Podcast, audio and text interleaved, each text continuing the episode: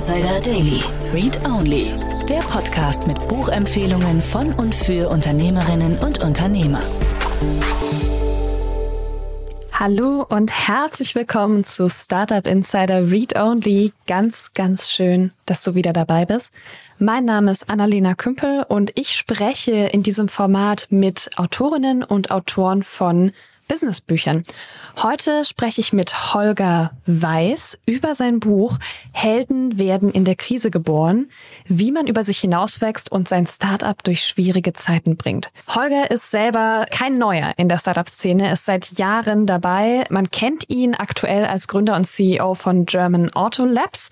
Er hat vorher noch zwei andere Startups gegründet, das heißt, da ist viel Erfahrung da und er bezieht das Thema Krise jetzt gar nicht so akut auf die Corona-Krise, aus der wir gerade so langsam rauskommen, sondern ähm, er bezeichnet Krisen insgesamt als Situationen, die ein Startup bedrohen können. In seinem Buch geht es um acht verschiedene Krisen und über einige davon haben wir gerade auch im Podcast-Interview gesprochen. Es geht zum Beispiel um die Teamkrise, die Co-Founder-Krise oder die Kommunikationskrise und er hat auch ganz, ganz viele Lösungsvorschläge gemacht und im Buch gibt's noch mehr davon. Es war ein wirklich schönes Gespräch. Holger ist sehr strukturiert und sehr, sehr sympathisch fantastisch. Ich äh, bin mir sicher, ihr werdet viel mitnehmen und Freude haben, dabei uns zuzuhören. Lasst uns direkt reinspringen. Let's start mit Holger Weiß.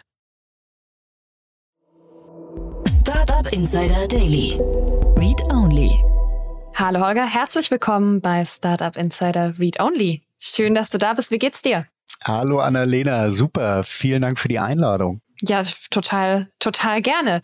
Ähm, Holger, du hast ein Buch geschrieben, Helden werden in der Krise geboren, wie man über sich hinauswächst und sein Startup durch schwierige Zeiten bringt.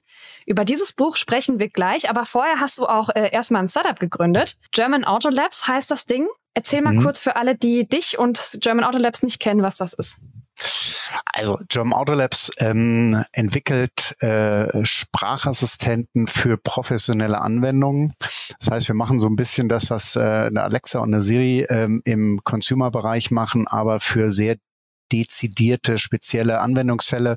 Und bei uns ist es äh, die Logistik. Also wir äh, statten den Paketzulieferer mit, mit einem Sprachassistenten aus, um so ein bisschen äh, salopp zu formulieren, ähm, aber auch äh, Zeitungszusteller und, äh, und, und Pizzaboten äh, weil Sprache einfach ein sehr intuitives äh, Interface äh, für Informationen sind für Menschen, die unterwegs sind. Ne? Wir nennen das Mobile Workers im Neudeutschen, also Menschen, mhm. die nicht irgendwie zwei, drei Screens vor sich haben, aber eben mit ganz vielen Informationen interagieren müssen, Lieferzeit, Adresse und so weiter und so fort. Und das machen wir seit, äh, seit einiger Zeit. Wir haben es ursprünglich mal ausschließlich für Fahrzeuge gemacht, daher auch der Name German Auto Labs, aber mhm. inzwischen machen wir es auch für Fußgänger und Scooters und, äh, und so weiter. Mhm. mhm. Und wie lange machst du das schon? Das mache ich jetzt seit äh, knapp sechs Jahren.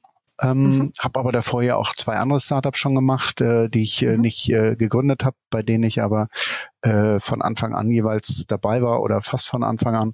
Und Wo warst du dabei? Ja, hab so ähm, die erste Firma, die wir hier mit ein paar Freunden in Berlin aufgebaut haben, hieß damals äh, Gate 5 ähm, und ist 2006 von Nokia gekauft worden. Das äh, war mhm. das Navigationssystem von Nokia.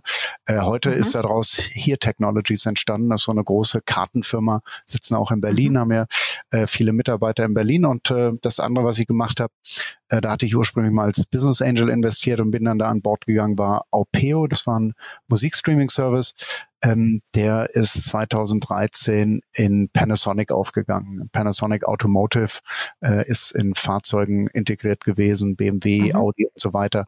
Gibt's aber leider nicht mehr. Okay, also schon eine ganze Weile unterwegs, äh, lang genug in der Startup-Welt unterwegs, dass Nokia da noch ein Ding war. Ja, ähm. ja also für die, die es äh, gerne noch wissen wollten, was Nokia eigentlich mal war, das war mal so eine Firma, die haben so, mein erstes ich glaube, Handy. Ja, ich glaube, die haben so 600 mein Handys pro Sekunde hergestellt. Das, das war unfassbar. unfassbar. Ja, mein, mein, erstes Handy war von Nokia. Also ich weiß nicht, ich glaube auch, dass es heute noch existiert. Wahrscheinlich funktioniert es auch noch.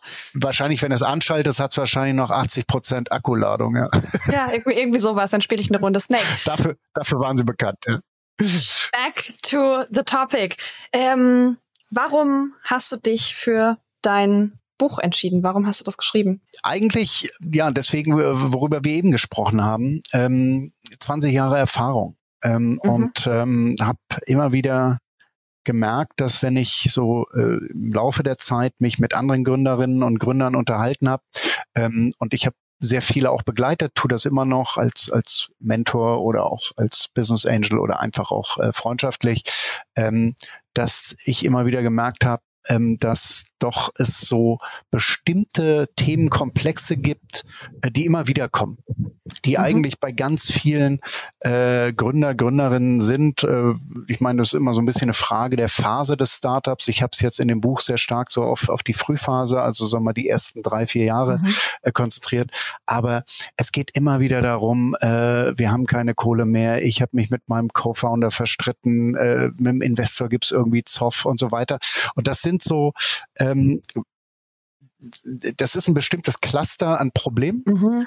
und ähm, die können halt ähm, inhaltlich schon äh, eine, eine Firma äh, gefährden ja, und, und mhm. auch wirklich in eine Krise bringen. Und so definiere ich Krise auch, nicht, dass es also ein Problem ist, das sich eben äh, existenziell auswachsen kann.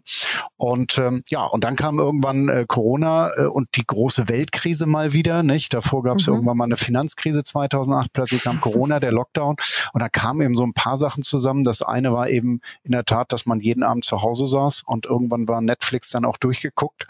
hat man gesagt, was macht mhm. man jetzt? Schreibe ich doch mal ein Buch.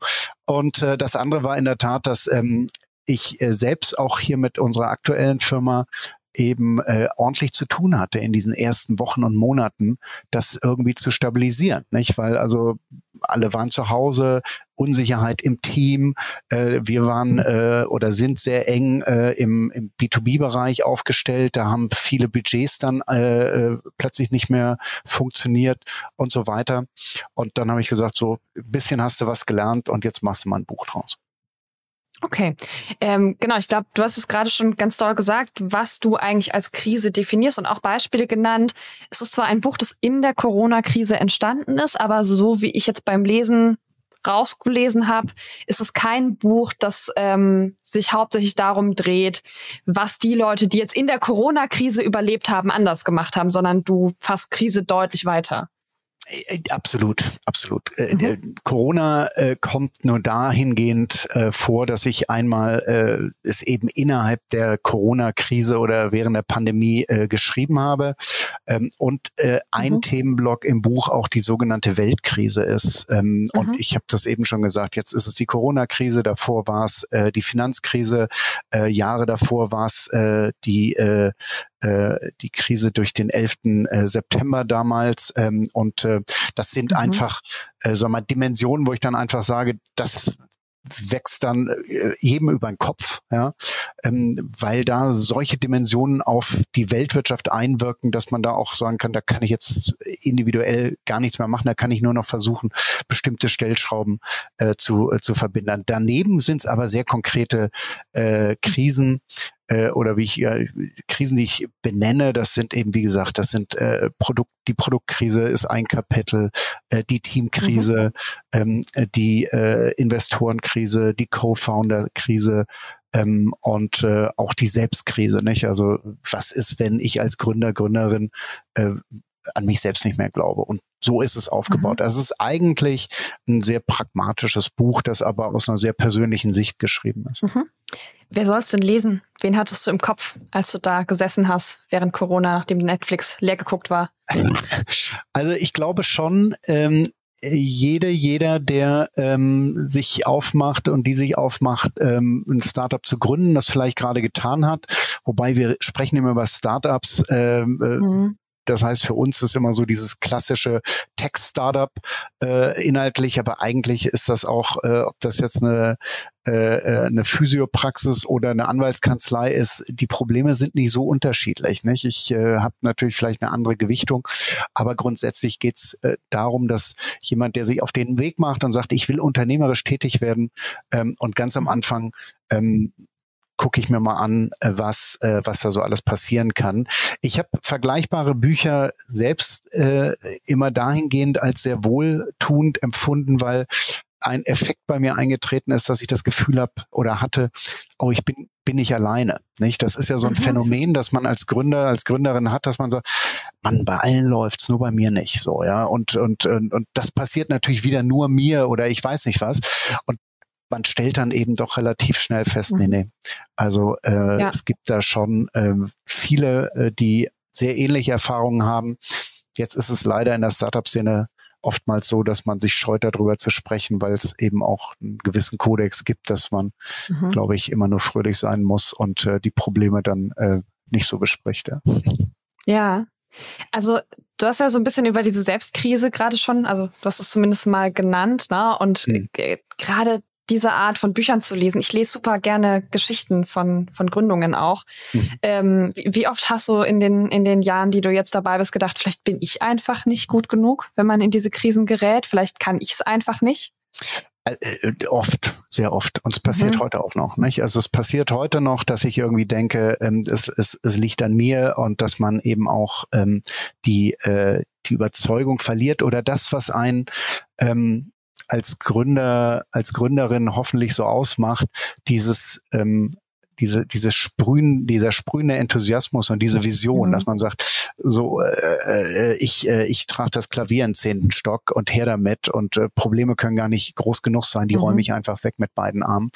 Und ähm, es gibt halt eben diese äh, Situation, in der du das nicht mehr siehst. Und ich glaube auch, dass das sehr menschlich ist und ich glaube auch, dass ähm, fast alle Gründerinnen, fast alle Gründer das ähm, erlebt haben und auch immer wieder erleben. Und ich glaube, das ist auch eine Krise, so schreibe ich das auch, die wird nie ganz weggehen. Nicht? Natürlich, mhm. wenn du dann, äh, wenn es dir gelingt und plötzlich funktioniert das Ganze, wird es weniger, ähm, weil Erfolg natürlich sehr tragend ist und wir machen das ja mhm. alle, um erfolgreich zu sein, nicht um nicht erfolgreich zu sein. Ähm, aber ähm, grundsätzlich äh, beim, beim Aufbau, äh, beim bei der unternehmerischen Tätigkeit, wenn du Verantwortung übernimmst, passiert es zwangsläufig, dass du auch mal dich verstolperst, die Dinge nicht funktionieren und mhm. dann stellst du dich selbst in Frage. Mhm. Ja, so. Und wie, wie bist du da rausgekommen? Was, was tut man dagegen? Ja, das, das ist nämlich genau die Frage, die, äh, die das Buch letztendlich ja auch ähm, äh, mhm. behandelt. Äh, dass, also einmal, wie kann ich Krisen frühzeitig erkennen? Ja? Mhm. Oder, oder wie kann ich auch erkennen, dass sich Probleme zur Krise auswachsen können? Weil natürlich Probleme hast du jeden Tag, du hast Herausforderungen jeden Tag, Dinge gehen schief jeden Tag, aber es ist ja jetzt nicht alles gleich eine Krise. Ne? Also, also mhm. plötzlich ist das Internet instabil, das ist jetzt noch keine Krise, dann fährst du halt irgendwie äh, woanders hin und da ist dann stabiles Internet. Ähm, genau. das Holger man hat gerade die Geschichte unserer Podcastaufnahme heute erzählt. Ich habe ihn nämlich zweimal vertröstet, weil ich den Ort wechseln musste. das hast du jetzt sozusagen noch beigibst. Genau. Aber äh, das, äh, so, das, das, äh, sowas kann man lösen, aber es gibt eben andere Dinge, mhm. ähm, da, äh, da geht's anders. Also bei der Selbstkrise ist es in der Tat so, ich glaube, was ganz wichtig ist, ist drüber zu sprechen. Und das ist ähm, eins der großen äh, Probleme, finde ich, äh, einer sehr äh, ansonsten sehr offenen und nach außen extrovertiert, nach außen gewandten Szene der Startup-Szene, dass über Probleme nicht gesprochen wird oder viele Gründer mhm. und Gründerinnen auch das Gefühl haben, sie können nicht drüber sprechen, ähm, weil äh, es bei irgendeinem Meetup ist und man äh, denkt, naja, wenn ich das jetzt irgendwie ihr oder ihm erzähle, ähm, äh, ich weiß immer nicht, wo es wieder rauskommt und irgendwann ist das ja auch dann vorbei und dann äh, äh setzt sich so eine Geschichte fest und so weiter. Man hat da Hemmung. Das Problem ist, wenn ich es dann meiner Freundin, Frau, Lebensgefährten, wie auch immer erzähle oder einfach nur einem guten Bekannten, fehlt oftmals das Verständnis für die Materie. Weil äh, wer soll das mhm. denn verstehen, diesen Wahnsinn, den wir uns hier auferlegen und sagen, irgendwie, keine Ahnung, äh, äh, vier Jahre lang keinen Urlaub und so weiter. Äh, das, das, das, das, das versteht ja keiner. Also ähm, mhm. äh, deswegen ist das ganz wichtig, dass man ähm, sag mal, sich auch eine, äh, ein Umfeld schafft, in dem man drüber sprechen kann und in dem man auch vertrauensvoll und sicher sprechen kann. Und äh, das können beispielsweise Mentoren sein. Das können ähm, mhm. Menschen sein, die man sich sucht früh genug, ähm, die äh, einen auch begleiten ähm, und die gar nicht mal immer nur in der Krise da sind, sondern das kann ja auch äh, sag mal, in, in, in guten Zeiten tut's ja auch gut, sich einfach mal auszutauschen. Ähm, aber sprechen ist, glaube ich, das Wichtigste. Ein zweiter Punkt ist das Team. Ich glaube, wenn man ein es schafft, eine Teamkultur aufzubauen, in der man selbst als Führungsfigur auch schwach sein kann und sagen kann, ich kann gerade dieses Meeting nicht leiten oder ich bin mhm. gerade nicht der, der hier den Karren zieht. Äh, am Ende muss ich es wieder sein, weil das ist natürlich auch etwas, was eine äh, Führungsfigur ausmacht. Aber gerade geht's nicht. Äh, das Team dann letztendlich auch nicht äh, in, in aller äh, in, in alle Winde sich verstreut, äh, sondern vielleicht mal sagt, okay, komm, dann ziehen wir jetzt mal und nicht da sitzt und sagt, wo ist die Führung, wo ist die Vision? Mhm. Äh, wenn du nicht führst, dann äh, haben wir ja auch keine Lust mehr und so weiter. Ähm, ja, naja, also es gibt da eben so äh, verschiedene Erfahrungen, die ich gemacht habe. Mhm. Ja, okay. Aber Austausch klingt erstmal sehr logisch. Ich habe den Eindruck, dass man das auf LinkedIn total viel sieht. Also ja. Menschen, mhm. die, es gibt einmal ganz viel Erfolge feiern, aber es gibt auch, zumindest in meiner Blase, viele, viele, viele gerade Gründerinnen und Gründer, die irgendwann sagen so, ey, gerade ist schwer oder letztes mhm. Jahr war echt hart, so und mhm. das auf diesem Weg so semi-öffentlich erzählen. Wenn das geht, ist toll. Ich, ich mhm. hätte den Eindruck, würde ich jetzt mal so ähm, aus dem Stehgreif sagen, dass auch da wiederum ein Äußern auch immer natürlich mit der Erwartung einer Reaktion zu tun hat, die im Zweifel aus der Öffentlichkeit heraus auch äh, eine bestimmte Funktion erfüllt. Ja, dass es gar nicht mhm. darum geht, dass ich mich wirklich austausche, sondern ich sage, ich will jetzt alleine dadurch, dass ich mich öffne und sage, es läuft gerade nicht gut, äh, mir das Schulterklopfen zurückholen mhm. und sagen, ich brauche jetzt irgendwie 25 mhm. Druckos, äh, die sagen, Mensch, finde ich ja toll, dass du da so offen drüber sprechen kannst. Mhm. Aber das ist eine persönliche, persönliche ja, okay. Meinung. Wenn es funktioniert, ist toll. Super. Ja. Mhm. ja. Was waren denn deine großen Krisen? Ach, die sind natürlich alle in dem Buch irgendwo drin. Ich habe natürlich äh, schon auch äh, geschaut, dass ich nicht nur über meine Krisen erzähle und äh, mhm. die Geschichten und Beispiele, die sind so alle passiert, die sind äh, nicht alle mit den äh, entsprechenden Namen passiert, ähm, aber mhm. sag mal, grundsätzlich äh, ist das äh, alles äh, so auch geschehen. Ähm, ja, also ich glaube, so die großen Krisen sind in der Tat die Selbstkrisen und dann aber eben mhm. auch, ähm, ich habe ein Kapitel, das nenne ich die Nahtoderfahrung. Ja, äh, wenn du eben ähm, äh, gegen dein Konto läufst, ja, wenn du äh, nicht mehr genau mhm. weißt, wo du vielleicht im nächsten Monat die Gehälter äh, äh herbezahlen kannst. Und ähm, das sind so die Themen. Also ich glaube, den größten Druck auf mich haben einmal solche solche Nahtoderfahrungen äh, ausgeübt, nicht, weil das ein, ein unglaublicher Stresslevel ist. Ähm, mhm. Und das andere sind Teamkrisen, wenn du merkst, dass es im Team kriselt und äh, und das eben du auch weißt, dass es existenziell ist, wenn ein, wichtiges Teammitglied ähm, droht wegzubrechen, äh, was auch immer.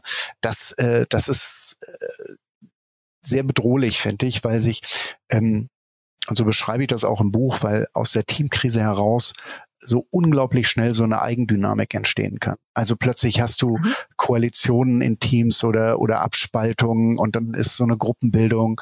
Äh, du hast mhm. diese gesamte Dynamik des unausgesprochenen Gerüchte, die da mit reinspielen können und so weiter. Du kannst andere Dinge viel pragmatischer handeln. Bei der mhm. Teamkrise mhm. ähm, bist du sehr, sehr schnell, also erstens ist es so trügerisch, weil du, es, es, es kann sehr lange dauern, bis du es mitbekommst. Ja, wenn du es mitbekommst, kann es sehr schwierig sein, das zu steuern. Und wenn du es nicht mhm. steuern kannst, kann es eben super existenziell sein, weil eben plötzlich irgendein Damm bricht und dann äh, gehen da drei, vier wichtige Leute. Und das ist mhm. bei einer Firma, die vielleicht äh, 10, 15 Mitarbeiter hat, natürlich äh, ein Drama. Ne? Ja, aber also, ich meine, kann man irgendwas tun in, in so einer Teamkrise, wenn man schon drin steckt? Oder ist es was, was man eigentlich sehr stark ja, präventiv behandeln muss durch gute Kommunikation, viel Transparenz und all diese Dinge, die wir ja schon kennen? Beides. Also du musst präventiv mhm. äh, darauf hinwirken und musst, glaube ich, als ähm, als äh, Führungsperson und, und als Gründer, Gründerin das immer im Auge haben, dass, ähm, also du musst nicht die ganze Zeit wie so ein deutscher Jagdterrier so mhm. alle Sinne angespannt haben und nur zittern äh, und sagen, was passiert hier, aber du musst äh, wachsam bleiben und präventiv darauf hinarbeiten. Beispielsweise in einer gewissen Teamgröße durch die Schaffung von irgendwelchen Vertrauensmitarbeitern, wo du sagst, okay, hey, das mhm. ist ein Interface, äh, wo Mitarbeiter und, und, und, und Gründer vielleicht einen gleichen Zugang haben. Da muss ja jetzt nicht gleich mhm. ein Betriebsrat sein, aber dass es so eine Ebene gibt, ähm, dass es äh, Plattformen gibt, wo Mitarbeiter sich auch einfach äußern können. Ähm, aber eben auch, wenn es dann passiert, musst du zum Teil rigoros äh, agieren. Nicht? Also ähm, es gibt diese äh, Rotten Apple äh, Theory, also die, die Theorie des faulen Apfels, dass wenn du einen Apfel in einem Obstkorb liegen hast äh, und da mhm. liegen drumherum äh, 20 andere Äpfel, äh, dann wird von dem heraus werden alle anderen 20 Äpfel auch verfaulen. Das heißt, du musst zusehen, so schnell wie möglich diesen Apfel aus dem Obstkorb zu nehmen, damit die anderen Äpfel nicht faulen. Und das heißt, ähm, das kann sein, dass du in einer Teamkrise gezwungen bist. Es können sogar wichtige oder nahestehende Mitarbeiter sein, ähm, die, ähm, äh, die rauszunehmen. Nicht? Ähm, weil du ja. einfach sagst, das, das geht hier nicht mehr, das ist toxisch ähm, und da musst du Entscheidungen fällen und sehr entscheidungsstark dann sehr schnell auch mhm. agieren. Ja, kannst du so ein bisschen erzählen, welche Arten von Situationen das sind? Also ich meine, ich kann mir jetzt vorstellen, dass es vielleicht einen Mitarbeiter gibt, der irgendwann einfach gar nicht mehr leistungsfähig ist oder der weiß ich nicht, anfängt sich mit, anfängt sich mit dir als, als Gründer über die Richtung zu streiten, wo, Zum wo Beispiel, sind wir da? Nicht? Genau, mhm. so, das, das, äh, das, also, es, es sind ja oftmals so, ähm, ja, multifaktorelle äh, Aspekte, die da mit reinspielen, ist ja nie so der mhm. eine Grund, nicht? Aber dass mhm. ein Mitarbeiter sich über dich äh, geärgert hat oder vielleicht über eine Entscheidung, muss ja auch gar nicht bei dir liegen, kann ja auch bei einem anderen Teamlead sein ähm, und äh, sich nicht genug beachtet fühlt. Klassisches Thema, dieses ähm, äh, sich selbst mehr zutrauen, aber das Zutrauen nicht mhm. zu empfinden, so. Und aus welchen Konstellationen auch immer sich da plötzlich so Empfindungen verselbstständigen. Ja, und mhm. der Mitarbeiter fängt dann an, ähm, mit anderen Mitarbeitern äh, zu sprechen und sagen, findest du das nicht auch? Und das ist doch irgendwie, das passt mhm. doch alles nicht. Und wo ist denn hier die Strategie und und so weiter? Weißt du, diese klassische, die Raucherecke, die Kaffeeecke und so weiter. So. Und du plötzlich merkst, boah, eben war hier alles noch irgendwie im Flow, mhm. ja, und ich habe hier plötzlich Diskussionen oder ich habe hier so einen Druck aus aus den Teammeetings heraus. Das war vorher nicht so. So, dann ist geht's erstmal darum, dass du es identifizieren musst, ja. Ähm, aber es kann sein, dass es sehr offensichtlich ist, welche äh, welche Figur das ist äh, um dich herum. Ähm, und dann wirst du, wirst du handeln müssen. Du wirst natürlich immer erstmal das Gespräch suchen und sagen, hey, mhm. ähm, ich finde das nicht in Ordnung, wie du hier auch die Kollegen sozusagen ähm, äh, aufstachelst. Und wenn du mit der Strategie mhm. nicht in Ordnung bist, lass uns drüber sprechen. Aber ich habe selbst Diskussionen mit Mitarbeitern geführt, äh, die sich dann über Wochen hinziehen und man dann auch irgendwann an einen Punkt kommt, wo man sagt, pass auf, es ist relativ einfach noch bin ich hier CEO oder, oder CPO, mhm. ja. Ich bin Gründer, Gründerin des Ganzen. Und wenn du mit der Strategie nicht einverstanden bist, dann ist das ein gutes Recht. Aber dann geh bitte, aber hör auf, meine Firma kaputt zu machen. So, ja. Und das sind schon, äh, das sind handfeste Krisen. Ja, ähm, ich, ich frage ganz juristisch, ne? Also die letzte Lösung ist ja einfach, die Leute gehen zu lassen. Mhm. Ähm, heißt, äh, unschöner gesagt, sie einfach rauszuschmeißen irgendwann. Mhm. Ähm, wir haben ja, also wir sind sehr, sehr, sehr arbeitnehmerfreundlich in Deutschland zum Glück. Das heißt, also einfach zu sagen, äh, der ist jetzt gerade blöd und der macht mir hier meine Teamdynamik kaputt, ist, glaube ich, kein Kündigungsgrund. Wie? Doch. Du kannst wirklich? Äh, naja, also du, also es ist letztendlich äh, schon so, dass du, ähm, also es gibt natürlich ein, ein sehr enges Arbeitsschutzrecht und das ist ja auch äh, oder Betriebsverfassungsgesetz und mhm. du musst es natürlich verargumentieren aber ähm, du musst halt, äh, du kannst ja einen Mitarbeiter ordentlich kündigen, ja, und ähm, musst das halt äh, gut begründen und musst halt im Zweifel äh, Geld in die Hand nehmen. Ne?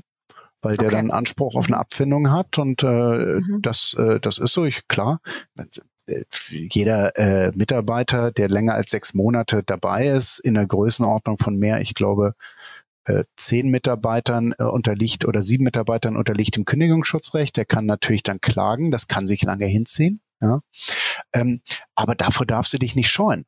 Dafür darfst mhm. du dich nicht scheuen, weil du wirst es doppelt und dreifach zurückbekommen. Und in der Regel eskaliert das ja auch nicht so. Ne? In der Regel geht es dann schon darum, dass man sagt, hey, Äh, ich glaube, äh, das ist hier keine gemeinsame Basis äh, mit uns beiden. Mhm. Äh, und ich glaube einfach, wenn du meiner Strategie nicht folgen kannst und es ist meine Verantwortung, die Strategie festzulegen, dann ist es doch besser, wenn du weiterziehst und äh, so. Und wenn er dann noch sagt, na ja, dann muss mal gucken, also hätte ich aber gerne irgendwie hier anderthalb Monatsgehälter irgendwie Abfindung, dann wird man das äh, in die Hand nehmen müssen. Aber äh, das, mhm. das geht schon. Ja, was halt nicht äh, mhm. funktioniert, ist dieses Hire and Fire, dass du grundlos gründet, äh, kündigst ähm, und äh, äh den Leuten sagst, so du hast genau noch zwei Minuten ähm, um mhm. äh, dein, den Schlüssel hier abzugeben und dann bist du raus. Das, äh, ja. äh, das geht nicht, das stimmt. Ja. Habe ich das richtig aus dem Buch rausgelesen, dass viele der Krisen, die du beschreibst, schon auch Krisen zwischen Menschen sind? Ja, äh, äh, ja, also bei der Teamkrise, bei der Investorenkrise ist das definitiv mhm. so, bei der äh, äh, Co-Founder-Krise ist das so, äh, bei der äh, Liquiditätskrise, also der, der Nahtoderfahrung oder Die der Produktkrise, ja. genau, bei der Produktkrise Kommunikationskrise ist es eher nicht so. Das heißt also, ein Teil mhm. davon sind natürlich menschliche. Ähm, das sind äh, kommunikative Themen ja oftmals. Nicht? Und ähm, mhm. das ist äh, es ist halt äh, so, dass ein Startup wie jede andere Firma ein soziales Gebilde ist, auch nicht mhm. anders als ein Verein, ein Klassenverband, ein Familienverband und wie mhm. auch immer.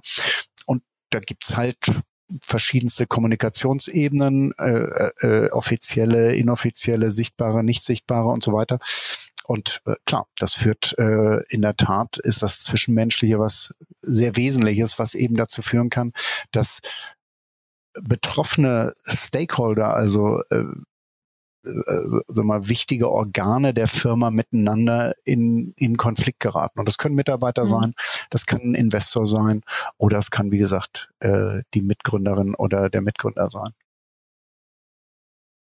Mhm ich habe den Eindruck, dass das Thema Co-Founder-Krise, also das ist auch was, was man so sagt, die meisten ähm, Startups scheitern am Gründungsteam, also daran, dass die Co-Founder sich irgendwann mhm. nicht mehr verstehen, nicht mehr miteinander arbeiten können oder wollen.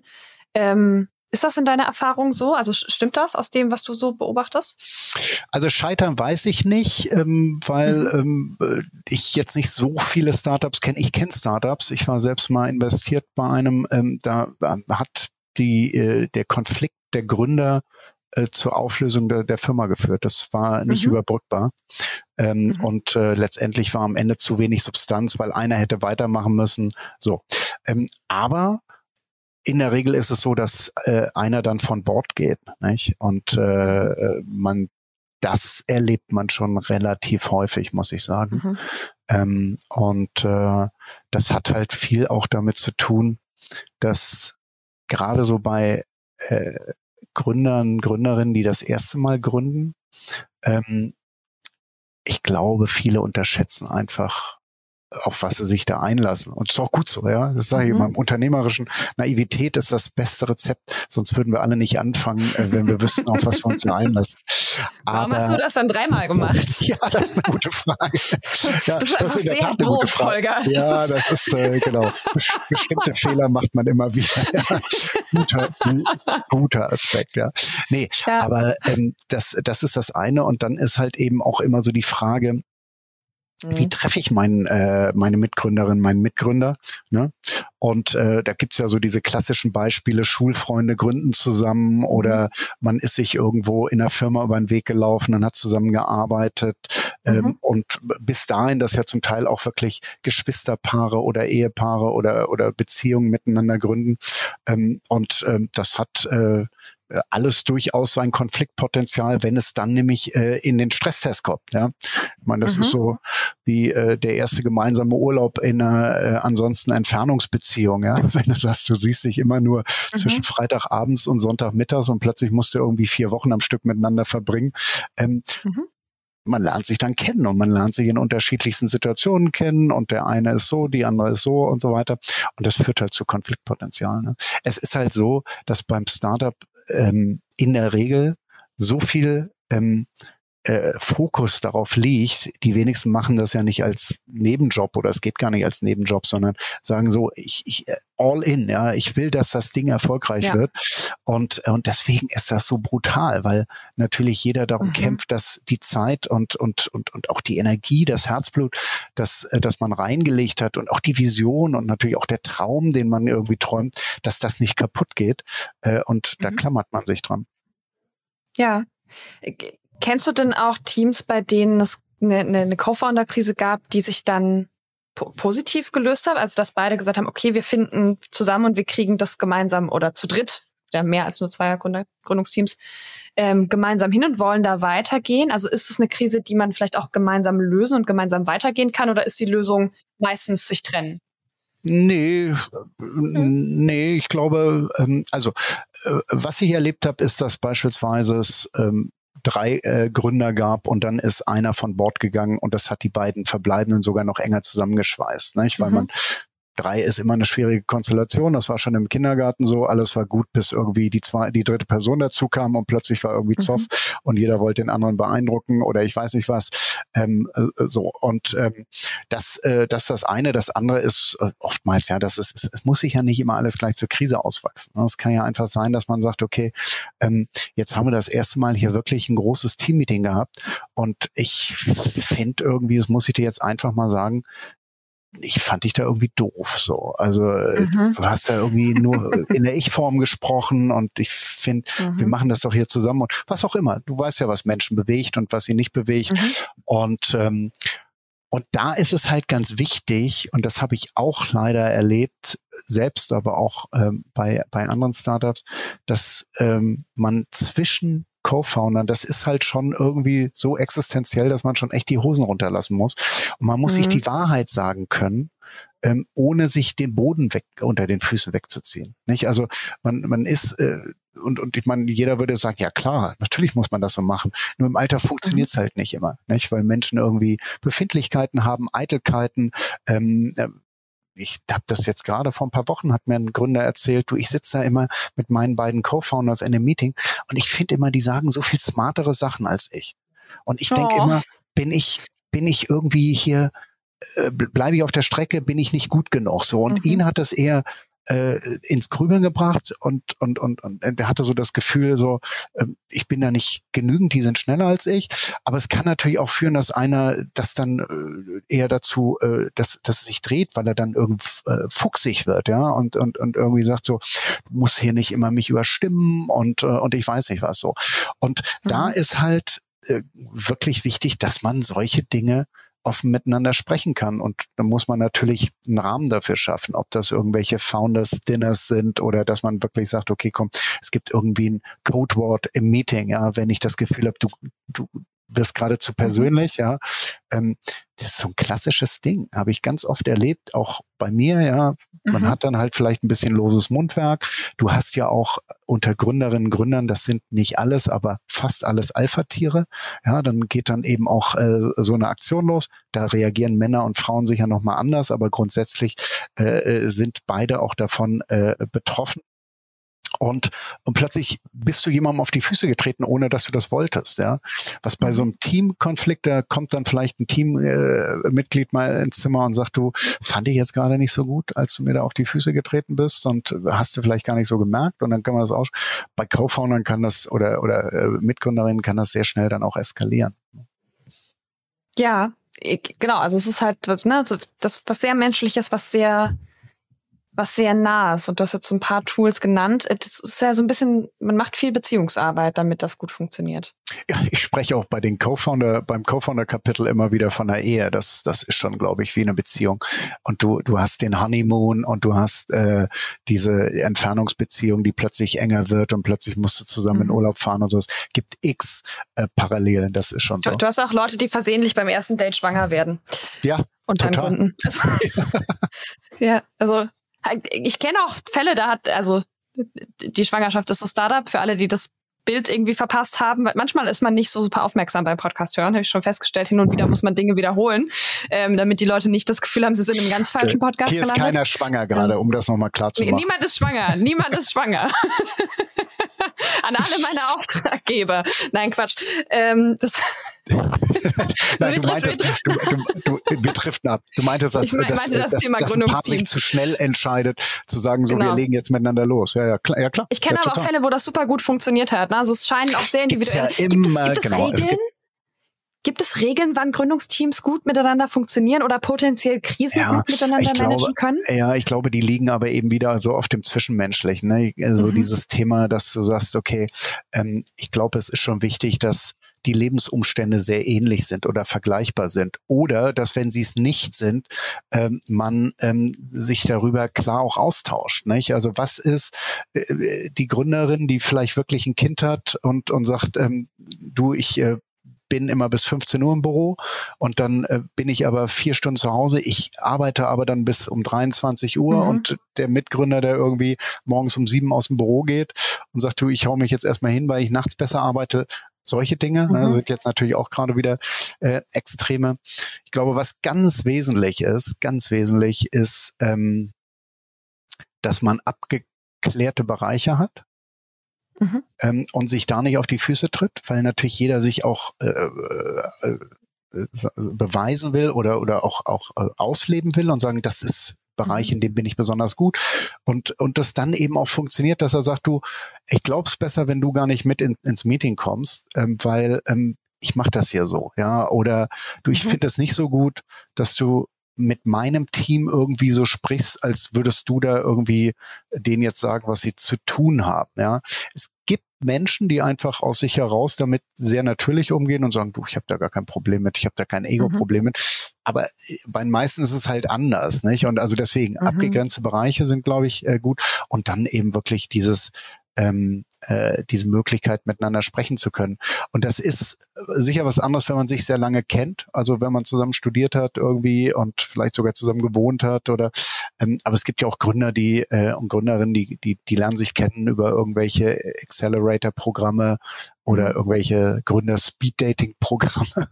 Und da muss man so ein Vertrauen natürlich auch erstmal entwickeln.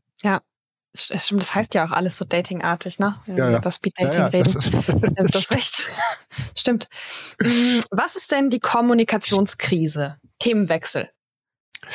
Die Kommunikationskrise, witzigerweise ist uns beim Schreiben erst aufgefallen, hat äh, zwei Aspekte. Das eine ist, dass ich letztendlich äh, äh, eine Krise auslöse ähm, äh, äh, über, durch meine Kommunikation oder die Art der Kommunikation. Das andere ist, dass ich auch in Krisen kommunizieren muss. Nicht? Also eigentlich gibt es da zwei Aspekte. Ne? Und ähm, ja, ich sag mal so, es gibt ja durchaus Gründerinnen und Gründer, die einen äh, Hang zum Extrovertierten haben und äh, sich Mhm. auch gerne in der Öffentlichkeit zeigen, auch ein bisschen äh, schroffe Statements machen ähm, und, und, und gerne provozieren äh, und das auch so ein bisschen als Teil ihrer Persönlichkeit und ihres Brandbuildings sehen. Ne? Und, und auch sag mal, so Ego-Brandbuilding ist ja ein Teil davon. Und das kann halt auch mal in die Hose gehen. Nicht? Also Mhm. ähm, da muss man ganz, ganz ehrlich sagen, der, der, der Pfad ist ja sehr eng und äh, ich meine, früher waren es sicher eher Facebook äh, und Insta, jetzt ist es LinkedIn, ähm, wo man eben dann auch manchmal selbst so Beiträge sagt, so, was ist das denn jetzt gerade? Nicht so. Und, äh, und dann verbindet man ja oftmals auch die Gründerin, den Gründer mit dem dahinterliegenden Startup. Also das kann zu einer zu einer, zu einer Krise werden, dass man sich das nicht bewusst macht, dass man durch einen gewissen ähm, ja, ich sag mal, Hang auch zum, äh, zum, zu, zum nach außen gewandten ähm, immer auch eine Sensibilität beibehalten muss dafür, was man auslösen kann. Das andere ist aber Mhm. eben auch, wenn man ähm, eine Krise hat, darüber zu kommunizieren. Wie kann ich damit kommunizieren und wie kann ich damit umgehen, dass ähm, plötzlich ähm, keine Ahnung, die üblichen Verdächtigen anrufen und sagen, wir haben gehört, bei euch sind irgendwie Massenentlassungen geplant und läuft nicht so gut und ihr habt doch hier Umsatzeinbruch und, äh, und was auch immer, bis dahin, dass ähm, ich es schon erlebt habe, dass Gründer die Insolvenz angemeldet haben, weil sie ihre Investoren unter Druck setzen wollten, äh, nicht äh, äh, nicht äh, bedenken, dass das natürlich sofort im Handelsregister veröffentlicht wird und die Presse dann davon Wind bekommen hat und dann plötzlich da ein riesen unkontrollierbares Ding draus wurde und eigentlich wollten sie am nächsten Tag nur hingehen und die Insolvenz wieder rückgängig machen. Ähm, mhm. Also warte ganz kurz. Gründer haben ihre Insolvenz angemeldet, um ihre Investoren unter Druck zu setzen. Genau. Das klingt nicht nach einer guten Idee. Nee, war es auch nicht. Okay, also aber auch aus anderen Gründen. Also es war faktisch einfach sehr, sehr, sehr, sehr dumm. Ja, ähm, ja. aber ähm, okay, gut. Ja. Aber Erzähl passiert. weiter. Ich war, ich war nur gerade kurz sehr überrascht, dass das. Nee, also die Idee wow. war, dass, also die, die ähm. also ich, kenne das nur am Rande, aber die waren mhm. in der Finanzierungsrunde und das ging nicht voran und so weiter. Und die waren also wirklich kurz, äh, oder was heißt nicht kurz mhm. davor, sie waren eigentlich so am Rande der Insolvenz. Und weil sie eben äh, da jetzt noch mal was draufsetzen wollten und weil sie sich über ihre Investoren okay. geärgert haben, haben sie gesagt, so, wir melden jetzt die Insolvenz an, das haben sie jetzt davon. So. Okay. Weil man kann ja eine Insolvenz, ich glaube, innerhalb der ersten sieben Tage auch wieder zurücknehmen. Ne? Ja. Mhm. Okay. Und das war so, glaube ich, die Idee, dass sie sagten, wir melden die an, dann ist der Druck so hoch und dann werden sie aber sich entscheiden, also sagen, na, das wollen wir jetzt aber nicht. Ja. Aber mhm. es ist mhm. halt so, wenn ich zum Insolvenzgericht gehe und das anmelde, dann wird das halt sofort veröffentlicht und es gibt halt die üblichen verdächtigen Gründerszene und, und deutsche Startups und so weiter, die haben da halt einen Ticker drauf gesetzt und gucken halt jeden Tag. Und, äh, und damit war es dann sofort publik und dann konnten, mhm. die mussten sich, äh, die mussten sich dann nicht mehr ja. um ihre Investoren kümmern, sondern plötzlich wussten es alle Kunden, das wussten alle Mitarbeiter. Das war also ja, also wie, das ja, ist jetzt natürlich auch ein Extrembeispiel. Ja, ja, okay. Ich jetzt habe ich aber das die, die Idee verstanden, also so ein bisschen den Rahmen, das ergibt ein bisschen, also es, ist ein bisschen, es, ist, es wirkt ein bisschen weniger doof, mhm. wenn man das so, so hört in diesem Kontext. Genau. Und, so. ähm, ein bisschen verste also ist es verständlich, wie, wie die Idee zustande kommt. Ähm, okay. So, trotzdem ja. dumm, genau. Kommunikationskrise. Genau. Kommunikationskrise und äh, und ja und das ist natürlich etwas. Ähm, ich beschreibe das ja immer so sehr aus der Sicht äh, von jemandem, der es so vielleicht noch nicht erlebt hat. Nicht? Und ähm, wenn ich also losgehe und sage, so, ich habe jetzt diese Idee und ich habe meine Mitgründerin gefunden und wir haben vielleicht die ersten 200.000 Euro äh, äh, Pre-Seed, äh, Seed irgendwie reingeholt, so und jetzt geht's los.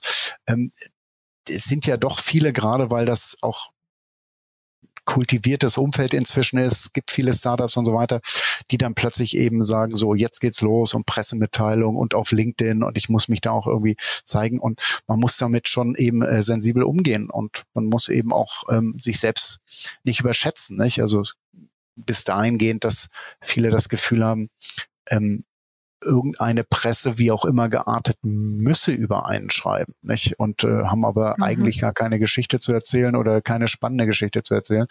Ähm, da habe ich ähm, einen ganz äh, lustigen Artikel von dem äh, Mike äh, Butcher bei mir im Buch äh, mit integriert, äh, aber mit ihm abgesprochen, er hatte das freigegeben, ähm, der dann eben auch sagt, pass auf, wir, wir Startup-Journalisten, wir interessieren uns nicht dafür, ob ihr einen neuen Vorstand habt, außer es ist Beyoncé, dann könnt ihr uns wieder anrufen.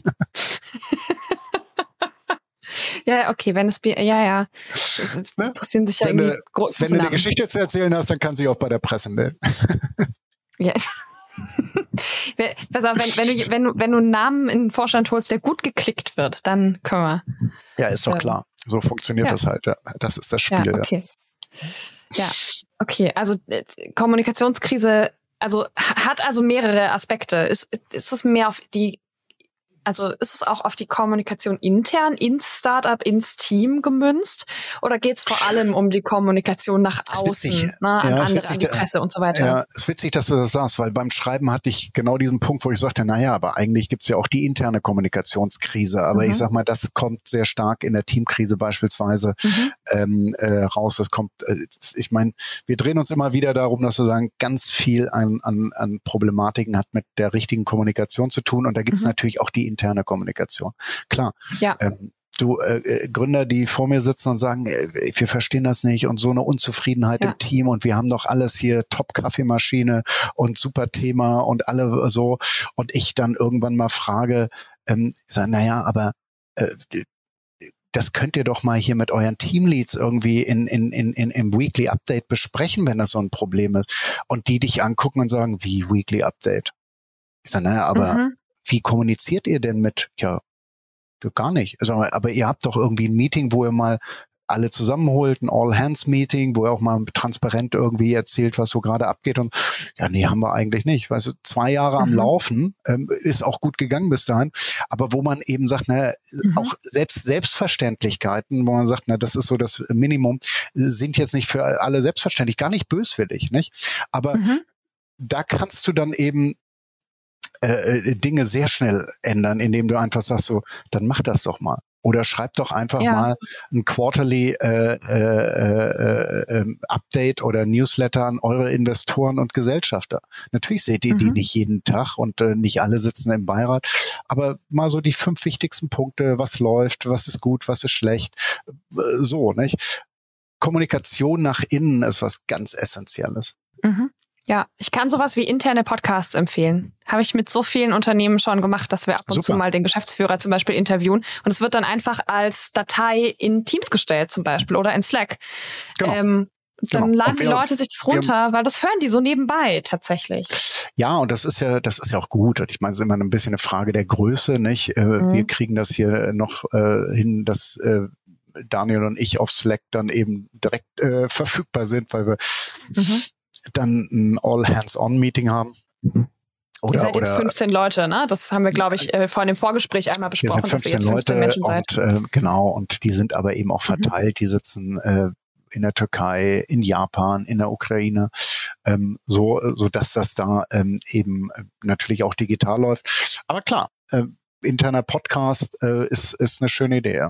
Mhm. Ja, cool wenn irgendwo ein Feuer ausbricht oder sonstige, würde ich auch als Krise bezeichnen. Die erste Idee ist immer Ruhe bewahren. Gilt das für Startup-Krisen auch? Total, klar. Ja? Also Ruhe bewahren ist aber nicht zu verwechseln mit äh, sich äh, äh, alle Zeit der Welt zu nehmen, Dinge zu entscheiden. Es gibt mhm. einfach Krisen, da muss ich sehr schnell entscheiden. Mhm. Ähm, was in meiner Erfahrung auch dazu führt, dass Menschen, die das noch nicht getan haben, weil sie aus dem Holz vielleicht nicht geschnitzt sind oder die Erfahrung nicht haben, da dann auch ein Problem mit haben. Natürlich muss ich Optionen abwägen.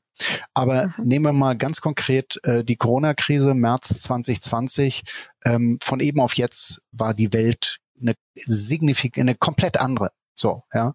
Und, äh, und äh, keiner wusste mit dieser Situation umzugehen, keiner kannte sie. Und es ging in der Tat um um, um Tage, ja, äh, in denen gehandelt werden musste. Schicke ich jetzt meine mhm. äh, äh Firma in den, äh, nach Hause, warte ich noch auf äh, eine offizielle Entscheidung, ähm, äh, wie kriege ich die Kosten kurzfristig in den Griff? Ja, das sind ja auch mhm. solche Sachen, wo man sagt, äh, so, so.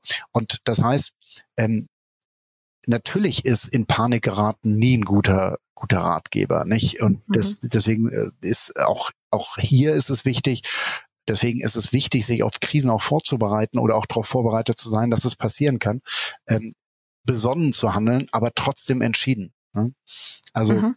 gibt andere Dinge, die kann ich längerfristiger entscheiden, aber es gibt andere, die muss ich sehr kurzfristig entscheiden. Ja, okay. Das heißt, Ruhe bewahren, auch dann, wenn manchmal nur die Zeit ist, einmal schnell durchzuatmen. Genau. Und, äh, ja. und ich glaube, es ist nur menschlich, wenn man dann nicht immer die Ruhe bewahrt, aber ähm, mhm. dann ist man hoffentlich, wie gesagt, auch in einem, in einer Konstellation, dass man sowohl auf ein Team als auch äh, auf Mitgründer äh, bauen kann und sich verlassen kann und dann eben auch sieht, dass man das äh, gemeinsam durchsteht. Nicht? Ähm, mhm. Letztendlich ist es, und das ist ja so das Essentielle auch des Gründertums, halt eben so, es bleibt halt am Ende bei dir hängen. Nicht? Also diese Verantwortung und, äh, und auch die, ähm, äh, die, äh, die Schultern, die das zu tragen haben, das sind deine. Mhm. Ja.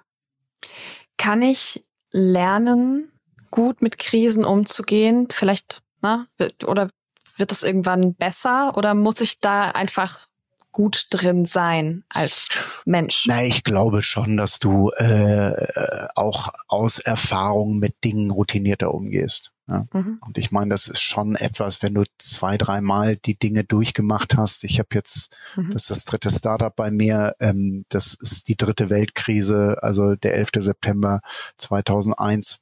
Da sind wir voll mit unserem damaligen Startup reingekachelt. Mhm. Ähm, die Finanzkrise 2008. Also du, du kriegst schon eine gewisse, ich will nicht sagen Routine, aber du siehst in Situationen, in denen vielleicht andere eher dazu neigen würden zu sagen, so jetzt alles vorbei. Mhm. Eher so dieses, also nee, wir müssen jetzt Schritt für Schritt gehen. Ähm, aber man kommt auch aus Krisen wieder raus und man kommt auch durch sie durch und man kommt zum Teil eben auch gestärkter wieder raus und, äh, und besser. Mhm. Mhm. Und jetzt so zum Abschluss, ich meine, du bist auch, du hast immer wieder erzählt nach von Gesprächen, du bist auch Mentor für Startups. Ich bin mir sicher, du bist auch in verschiedenen Startups investiert. Mhm. Ähm, was äh, kannst du zum Abschluss den Gründungsinteressierten oder den Gründerinnen und Gründern unter, in unserer Hörerinnenschaft noch mitgeben? Ach, das ist ja so viel, das kriegt man immer nicht in einen Satz gepackt. Aber ich glaube, eine Sache, die mir immer ganz wichtig ist, ist gerade so, äh, gerade in, in, der Anfangsphase, ähm, dass man schon auch äh, sich darauf einstellt, dass es länger dauert, als man glaubt. Das ist einfach mhm. so. Aufbauarbeit ist anstrengend und, äh, und die Dinge mhm. entwickeln sich nicht so schnell. Und das andere ist in der Tat, dass man früh genug sich ein, äh, ein Umfeld aus, äh, äh aus, aus Mentoren und, äh, und auch äh, Freunden und befreundeten Gründern aufbaut, äh, aus dem heraus man dann eben sich auch austauschen kann und, äh, und, und mhm. schöpfen kann. Ähm, weil ähm, die Krisen kommen, ja, und äh, in Krisen ist es halt immer gut, wenn man auch jemanden hat, auf den man zurückgreifen kann und sagen kann, du, was, was muss ich denn jetzt machen? Mhm. Schön. Holger, vielen, vielen Dank für deine Zeit ähm, und für deinen Input. Und ähm, ich hoffe, wir hören uns beim nächsten Buch. Bis dann. Schauen wir mal. Danke. Startup Insider Daily. Read Only. Der Podcast mit Buchempfehlungen von und für Unternehmerinnen und Unternehmer. So, und das war's auch schon mit der heutigen Folge von Startup Insider Read Only. Schön, dass du bis hierher dabei warst. Schön, dass du zugehört hast. Ich hoffe, es hat Spaß gemacht, uns zuzuhören. Und ich hoffe, ich habe nicht zu viel versprochen und du hast einiges für dich mitnehmen können und ein paar coole Dinge erfahren. Vielleicht hast du ja jetzt auch Lust, das Buch zu lesen, das Holger geschrieben hat. Ich wünsche dir auf jeden Fall eine ganz, ganz schöne Woche und wir hören uns am kommenden Sonntag zur nächsten Ausgabe von Startup Insider Read Only. Bis dann!